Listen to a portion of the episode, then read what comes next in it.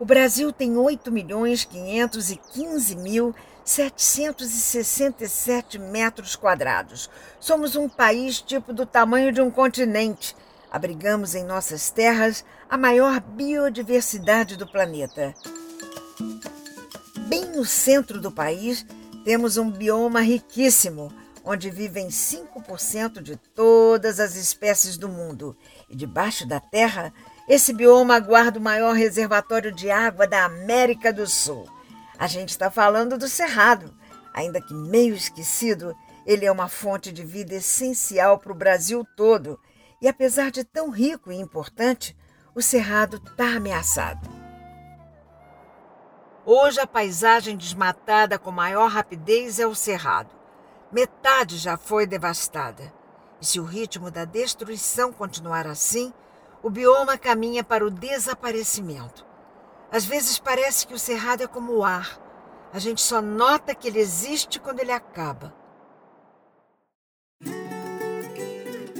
Mas a boa notícia é que tem muita gente empenhada em evitar esse desastre. Diversos grupos trabalham todos os dias para proteger o bioma. E aqui você vai conhecer as histórias das guardiãs do Cerrado. Eu sou Mara Regia e este é o podcast Cerrados, assim mesmo, do plural, porque esse bioma na verdade são muitos. Cerrados é uma iniciativa do WWF com a Rede Cerrado. A cada episódio, a gente conversa com alguém que inventou um jeito de proteger a região em que vive, sua terra, suas riquezas, sua gente. Hoje, no segundo episódio da série, nós vamos conhecer a Luceli. Bora? Meu nome é Luceli Moraes Pio, eu tenho 56 anos, eu moro na cidade de Mineiros, Goiás, só que eu resido numa comunidade quilombola, que chama Comunidade Quilombola do Cedro, no município de Mineiros. O município onde a Luceli vive fica a 420 quilômetros de Goiânia, na região sudoeste do estado de Goiás. É uma região conhecida por mostrar até hoje a exuberância do cerrado. A vista impressiona. Longas planícies com capins que ficam dourados ao sol, árvores fortes com galhos retorcidos bem desenhados. Essa paisagem é a casa original de araras, macacos prego, tamanduás bandeira. Por ali fica o Parque Nacional das Emas, uma conhecida reserva da biodiversidade do Cerrado. Gente sortuda que visita a região pode acabar avistando uma onça pintada, um lobo-guará ou um grupo de papagaios verdes voando baixinho. Ali perto também fica uma das maiores nascentes do rio Araguaia, o enorme rio que nutre as terras de Goiás, Mato Grosso, Tocantins e Pará. É uma região especial. Para você ter uma ideia, o pequeno município onde fica a comunidade de Luceli tem mais de 120 cachoeiras catalogadas. Imagina só! A mais ou menos 4 quilômetros do centro do município de Mineiros fica a comunidade quilombola do Cedro. Na verdade, deixa eu fazer uma correção. É o centro da cidade de Mineiros que fica a 4 quilômetros da comunidade. Isso porque a comunidade quilombola existe desde muito antes da cidade. Sou tataraneta do Chico Moleque, que foi o fundador da comunidade em 1830 e hoje eu sou a quinta geração e a gente carrega ainda a luta que ele começou. A Luceli contou que o Chico Moleque, tataravô dela, era um escravo que, às custas de muito suor e trabalho dobrado, conseguiu pagar tudo que devia aos coronéis da época e comprar a alforria.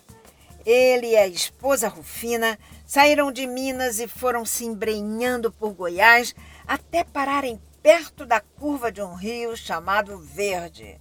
Ali compraram uma terra, criaram uma família e aos poucos começaram a receber outros escravizados que fugiam de fazendas próximas. Assim, formaram a comunidade quilombola. Desde 2003, a comunidade é reconhecida pela Fundação Palmares, o órgão do governo federal que certifica as comunidades negras remanescentes de quilombos, ou seja, oficialmente, o poder público reconhece que quem nasceu na comunidade do Cedro é descendente de pessoas que foram escravizadas. Isso é importante porque as leis brasileiras garantem aos povos quilombolas o acesso à terra original.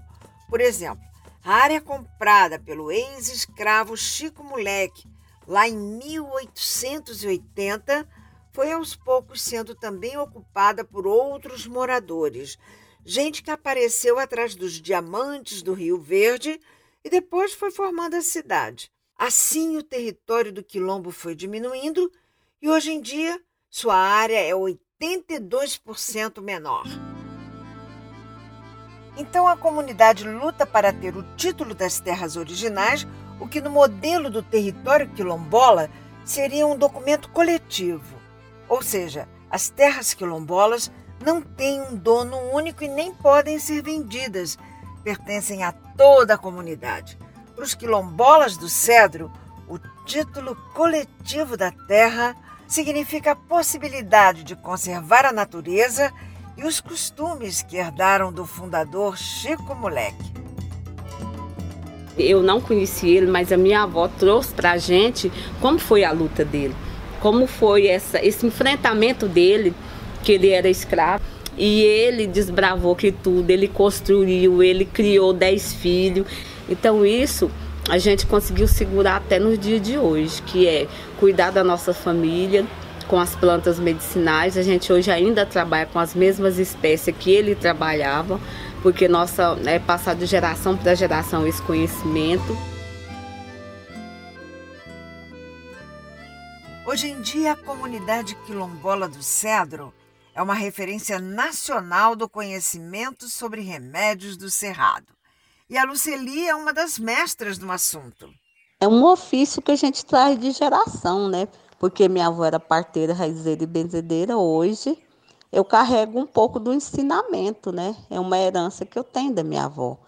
Então, assim, é uma herança que a gente traz da, da nossa família. Porque é como você saber entrar numa mata, colher uma erva e dessa erva você transformar ela em um remédio que vai curar a saúde de uma pessoa. Se fosse para explicar para alguém qual é a profissão de Luceli, seria difícil falar em uma só, porque, pelo que ela contou para a gente, no dia a dia ela tem funções de médica, educadora, enfermeira, farmacêutica, bióloga, cuidadora, protetora ambiental.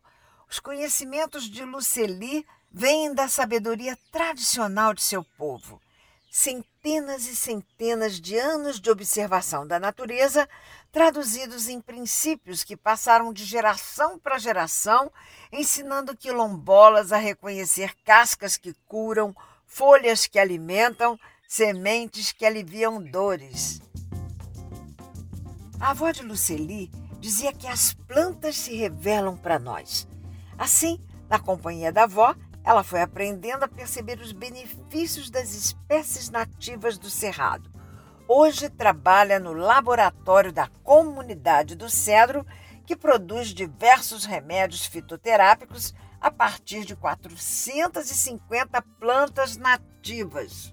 Repara bem, 450 espécies diferentes, catalogadas e com suas utilidades reconhecidas. É muita coisa. A Luceli também atende num consultório onde aplica terapias com plantas e argila. É reconhecida como pesquisadora em etnobotânica do Cerrado e uma referência nos tratamentos da medicina natural genuinamente brasileira. Então, a gente são várias plantas, então depende muito da doença que a gente quer tratar. Então, geralmente, no centro de plantas medicinais, chega uma pessoa com um determinado tipo, com a gripe. Aí a gente já vai indicar um chá, que ela vai tomar um chá da casca do jatobá. Aí a gente ensina como colhe, porque não é de qualquer horário que vai colher. Então, tem tudo um, um, um ritmo para seguir, para você ter um bom remédio, né? Então, a gente usa chá, usa a casca do jatobá para gripe, o ipê roxo a gente usa ele para infecção. O algodãozinho a gente usa também depurativo do sangue. O Centro de Plantas Medicinais foi criado pela comunidade do Cedro em 1998 e desde então é uma fonte de renda importante. As sabedorias ancestrais se materializam em pomadas, sabonetes, xaropes, chás e garrafadas que são vendidas para quem procura tratamentos sem produtos químicos artificiais e resíduos. Mas eu me lembro de uma vez de uma pessoa, isso tem uns 10 anos atrás, logo que eu comecei atendendo em clínica, de uma pessoa com uma ferida na perna. E essa pessoa eu comecei a acompanhar ela. Quando o médico falou que ela tinha que conviver com ela, com essa ferida, mas com a ajuda das ervas, quando fez dois meses, a ferida tinha fechado. Então, isso assim, eu, é um caso assim que eu lembro, mas são muitos casos que eu tenho acompanhado e tem, e graças a Deus que deu muito certo. Como Luceli, várias outras pessoas da comunidade são autoras da Farmacopeia Popular do Cerrado, que é uma publicação que junta os saberes tradicionais sobre os remédios. É tipo uma enciclopédia de mais de 400 páginas que conta sobre as plantas, seus usos e contextos. O livro é um marco na organização dos conhecimentos sobre plantas medicinais, porque no Brasil temos poucos registros escritos das sabedorias populares. Existem poucas publicações científicas sobre plantas medicinais nativas. Apesar da indústria dos remédios alopáticos, aqueles comuns de farmácia, usar vários componentes de plantas em seus medicamentos, não é muito fácil achar pesquisas sobre a utilização de chás de jatobá, por exemplo. É verdade que a ausência de pesquisas acadêmicas não afeta a presença das plantas medicinais no dia a dia de muitos de nós brasileiros. Mas desde 2006, o governo federal reconhece oficialmente a utilização das plantas medicinais como uma estratégia para melhorar a atenção à saúde da população, fortalecer a agricultura familiar, gerar emprego e renda de forma sustentável. Lá na região de Luceli, isso já acontece desde muito antes. Em 85 a gente começou a discutir, começou a reunir e começamos esse trabalho de empoderar umas às outras dentro da comunidade. A gente começou a fazer os remédios, aí a gente começou lá com três remedinhos, que era um xarope, a multimistura e uma, um vermífugo. Em 2005, em Séries, foi quando a gente batizou a nossa rede com articulação Pacari de Plantas Medicinais do Cerrado. E hoje a gente, dentro da rede, gente tem mais de 600 grupos, tanto de mulheres, tem homem também, mas a maioria são mulheres. A Luceli contou sobre o surgimento da articulação Pacari, que é uma rede de organizações populares que trabalham com plantas medicinais e conhecimentos tradicionais, por meio de pesquisa, assessoria para as comunidades, cursos e participação política, a articulação trabalha pela proteção do cerrado. Geralmente a gente ministra curso, igual no meu caso mesmo, eu dou muito curso para as comunidades. A gente sempre orienta a trabalhar com frutos do cerrado, porque tem o baru, tem jatobá. Então o cerrado também ele oferece várias frutas que a gente pode estar tá colocando na nossa alimentação para enriquecer ela. Então, tipo a farinha do jatobá, a farinha do baru, a farinha do piqui, a farinha do, do buriti. Então, o, o cerrado ele tem vários frutos que a gente pode estar tá colocando na nossa alimentação. Então, tem comunidade que às vezes ela ainda não usa esses determinados frutos. A gente orienta, né? Como ele ensina também como preparar para transformar aquele, aquela fruta em farinha para poder acrescentar na, na sua alimentação, na sua refeição diária. Trabalhando com isso há vários anos, a Luceli contou para a gente que fica muito satisfeita, feliz, feliz com o trabalho. A gente vê que a saúde da comunidade melhora, a saúde daquele grupo melhora, até a própria família, porque a pessoa, a gente dá uma ferramenta para que ele possa cuidar da sua saúde e prevenir melhor, até na alimentação, né? Que a gente trabalha desde o remédio e algumas orientações. Mas ela também, é claro, se preocupa com a destruição do seu bioma. O cerrado é a matéria-prima básica para tudo que a Luceli faz. É a base também do seu estilo, seu jeito de vida. Sem cerrado conservado, Ela fala que não daria conta de sobreviver. A gente perguntou para ela então qual é o maior desafio que ela vê na conservação do cerrado. Falando assim daqui da comunidade quilombola do Cedo, o que mais o nosso desafio é que a gente convença as pessoas que moram perto da gente para não bater veneno nas roças, para não desmatar. É, o, é, esse trabalho de formiguinha para convencer o outro a importância de manter o cerrado em pé. Então, para nós é um desafio de estar conversando com, os, com, com as pessoas que moram ao nosso lado para que eles também façam isso. Hoje, o Cerrado é o território onde mais avança o agronegócio que devasta a paisagem para produzir soja, algodão, milho, criar gado. Metade de todo o cerrado já desapareceu, mas o que resta ainda é muito, bastante o suficiente para nutrir a recuperação do bioma. É porque quando a gente preserva o cerrado, a gente tem uma energia diferente. A energia das plantas, a energia dos pássaros, da, das aves, a água. Então a gente respira um ar puro. E quando você vai para um local que não é preservado, você fica doente. Então, para a gente, a gente quer viver num lugar puro e sadio para que a gente possa ter uma saúde boa. Então, por isso que é a importância da gente manter nossas matas em pé e trabalhar para que o, o, o arredor de nós também possa estar em pé, para nos fortalecer. Esse foi o segundo episódio da série Cerrados. Se você quiser saber mais sobre as iniciativas de proteção do cerrado, acesse www.cerrados.org.br. Para ouvir mais histórias das gentes do Cerrado de outras regiões do país, confira os próximos episódios. Eu sou a Mara Régia, quem fez o roteiro foi a Clarissa Levi e a edição de som foi do Ricardo Monteiro. A trilha sonora é do Estúdio O, a partir de músicas da banda Pé de Cerrado. Este podcast é uma produção da Trovão Mídia. Até a próxima história.